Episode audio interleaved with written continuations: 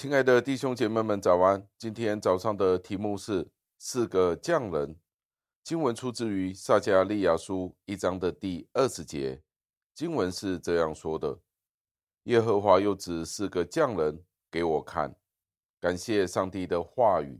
这一章所描述的意象是，先知看到了四个非常可怕的角，这些角是互相的推撞，要将最有能力的人打败。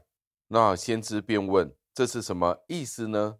那在一章的第二十一节就有这样的回答说：“这是打散犹大的脚。”原来呈现在先知面前的是一些压逼教会的势力。四个角代表了教会是从四方八面受到攻击，先知是有理由感到惊恐的。但是在他的面前突然出现了四位匠人。这四位是上帝找来要打碎这些角的。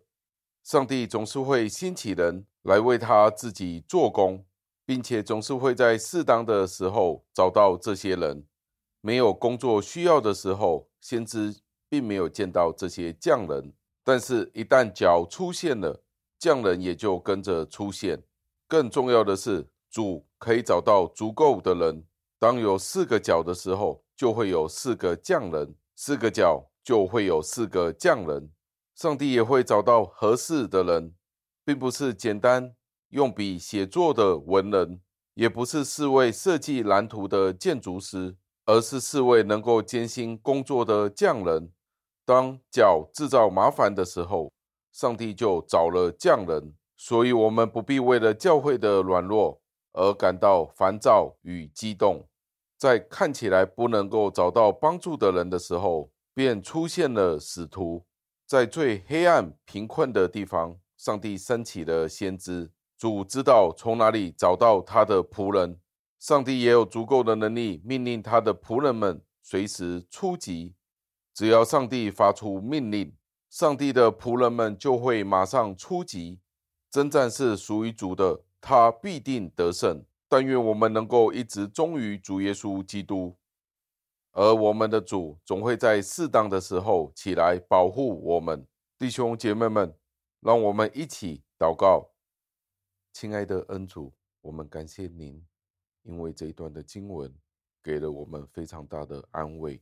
我们知道教会有许多的破口，许多的需要，我们许多时候都在您的面前，为了教会许多的难处。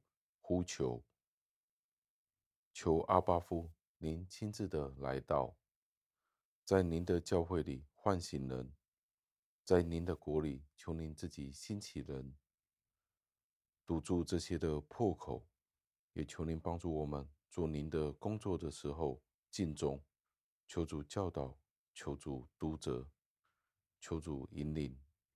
虽然我们见到教会有许多的需要。仍然忠于我们的岗位，因为知道您在适当的时候必定会兴起人，必定会差派人补足这些的空缺。